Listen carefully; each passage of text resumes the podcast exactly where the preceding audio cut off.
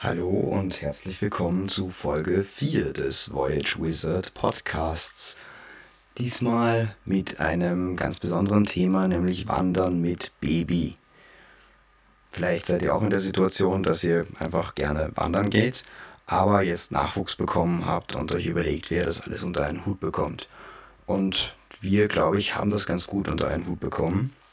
Vorab sei einmal gesagt, dass wer das machen möchte mit Babywandern, der sollte auf jeden Fall abschätzen können, wie gut er im Wandern ist, wie trittsicher er ist, wie viel Risiko er eingehen möchte, weil man hat halt nicht mehr nur die Verantwortung für das eigene Leben, sondern natürlich auch die Verantwortung für das Leben des Kindes. Also unnötige Risiken, äh, die Versuche da irgendwie sich selbst äh, unnötig zu übertreffen, sind hier absolut fehl am Platz. Also man kann schöne Wanderungen machen, aber man sollte sich jetzt nicht vornehmen, äh, über die eigenen Grenzen mit Baby hinaus zu wachsen. Weil das tut man sowieso, wenn man Nachwuchs hat. Man muss das nicht auch noch auf sportlicher Ebene machen. Generell stellt sich eigentlich die Frage, wenn man Baby wandern geht, wie transportiert man den Nachwuchs? Also ähm, mit Kinderwagen oder lieber mit Trage. Beide Modi haben so ihre eigenen Vor- und Nachteile. Der Kinderwagen, ganz klar, äh, hat den großen Vorteil, man muss das Kind nicht selber tragen, sondern man schiebt es halt, äh, so wie im Alltag auch. Also es macht es alles etwas einfacher. Man kann das Kind natürlich dann auch ähm, beim Essen neben sich im Kinderwagen stehen haben, wenn man dazwischen eine Jause zu sich nimmt und so, macht es alles etwas leichter. Man kann das Kind wickeln im Kinderwagen und muss es nicht irgendwo auf einer äh, Holzbank oder einem Stein oder in der Wiese wickeln. Aber der Kinderwagen bringt natürlich auch Nachteile mit sich, weil ein normaler Stadtkinderwagen ist nicht sonderlich geländetauglich. Das heißt, ähm, ihr könnt die asphaltierten Wege im Leinzer Tiergarten kann man damit gehen. Die nicht asphaltierten, da tut man sich etwas schwieriger.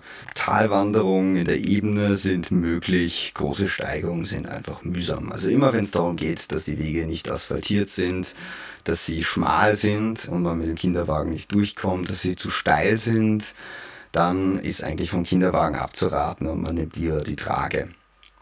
Die Trage halt wiederum hat eben den Vorteil, dass sie sehr flexibel ist aber natürlich auch den Nachteil, dass man das Kind die ganze Zeit auf dem Bauch trägt oder, wenn man dafür schon bereit ist, wenn das Kind Baby schon etwas größer ist, auf dem Rücken.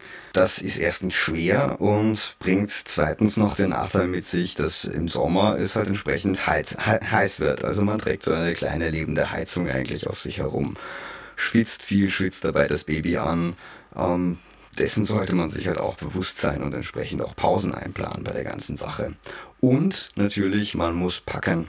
Wir machen das immer so, einer von uns beiden trägt das Kind und der andere trägt einen Rucksack mit sich, wo natürlich auch ein bisschen eigenes Equipment dabei ist, aber natürlich auch das entsprechende Equipment für das Baby. Ja, das sind äh, Wechselklamotten, weil wenn es halt irgendwie zu heiß gewesen ist oder das Kind vielleicht nass geworden ist, das Kind sich selbst angekotzt hat, was auch immer wieder vorkommt, ähm, dann ähm, ist es halt irgendwie an der Zeit, dass man, dass man halt wechselt, also das Wechselgewand einpackt. Mindestens eine Stoffwindel, wenn nicht sogar mehr sollten dabei sein. Ihr wisst warum, wenn ihr selbst ein Baby habt. Und natürlich Wickelzeug. Also wir haben eine Einmalwickelunterlage immer mit und entsprechende Windeln haben wir natürlich mit und Feuchttücher zum Bobo abwischen.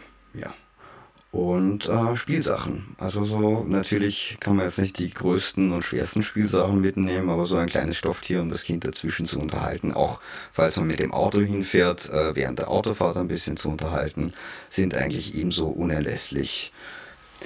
Für einen selbst ist natürlich wie immer wichtig, Wasser und kleine Snacks dabei zu haben und diverses Equipment, was man so braucht. Also ich habe zum Beispiel immer meine Kamera beim Wandern dabei, weil ich ja Fotos machen möchte. Das Ganze ist also summa summarum schon mit mehr Strapazen verbunden als eine Wanderung ohne Baby, aber es ist auch dafür umso schöner.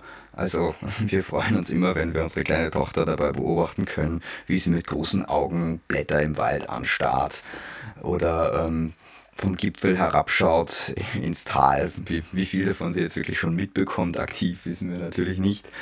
Aber es ist einfach ein wunderschöner Anblick zu sehen, wie das Kind am eigenen Hobby teilnimmt. Ich habe ein paar Beispielwanderungen auf den Blog gestellt. jeweils mit unterschiedlichen Schwierigkeitsgraden.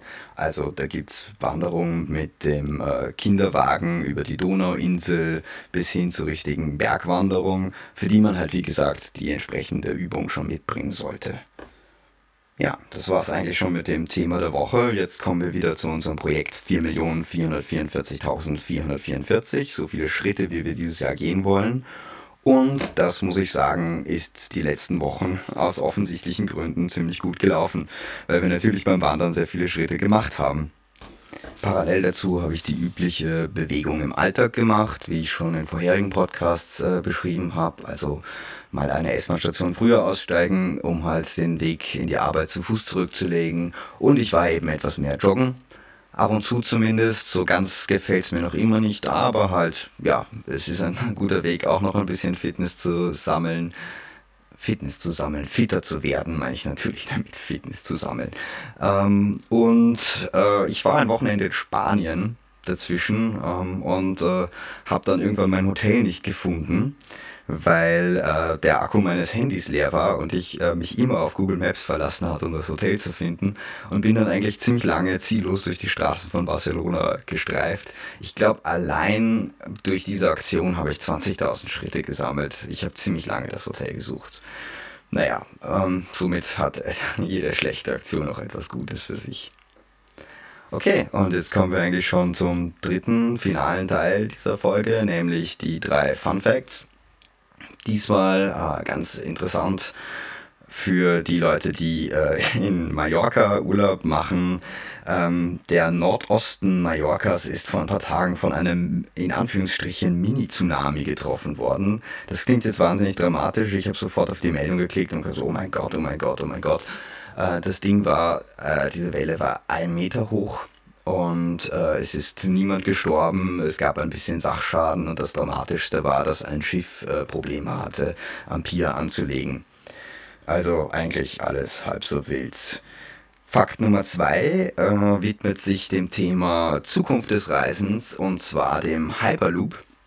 Das ist ein Hochgeschwindigkeitszug, der äh, durch so eine Vakuumröhre durchgeschossen wird und künftig, äh, wenn es nach den Vorstellungen des Initiators, dem Elon Musk, geht, ähm, Flüge ersetzen soll. Und nun hat auch China oder wie man in, Deutschland sagt, China, äh, eine, eine, eine, ein Agreement geschlossen, dass sie die ersten Testprojekte dafür machen. Ein europäisches Testprojekt dafür gibt es in Frankreich, in Toulouse. Und Fakt Nummer drei ist etwas, was ich auf CNN Travel gelesen habe. Ähm, auch eine, eine, ein, zum Thema Zukunft des Reisens. Und zwar ein, ähm, Iron Man im Real Life. Das ist eine ziemlich weirde Sache. Ähm, der, ein, ein ehemaliger Öltrader in London hat sich so ein Suit, wie man ihn aus Iron Man kennt, gebaut und äh, kann mit dem wirklich Straßen entlang fliegen. Also, und wenn diese Vision wahr wird, äh, und also er hat das demonstriert und so, und wenn das irgendwie in die Masse kommt, wer weiß, vielleicht fahren wir irgendwann alle nicht mehr mit dem Auto in Urlaub, sondern fliegen halt äh, mit unseren coolen Exoskelett-Suits in den Urlaub oder zumindest in die Arbeit irgendwie. Uh, es gibt ein ganz cooles Video dazu auch, das ich auf dem Twitter-Kanal von Voyage Wizard geteilt habe. Ähm, Twitter.com-Voyage Wizard ist die Adresse. Und dort, äh, jetzt kommt wieder ein bisschen Eigenwerbung, äh, dort gibt es auch regelmäßig aktuelle Nachrichten rund um das Thema Reisen und Freizeit. Okay, das war's schon wieder mit dieser Folge.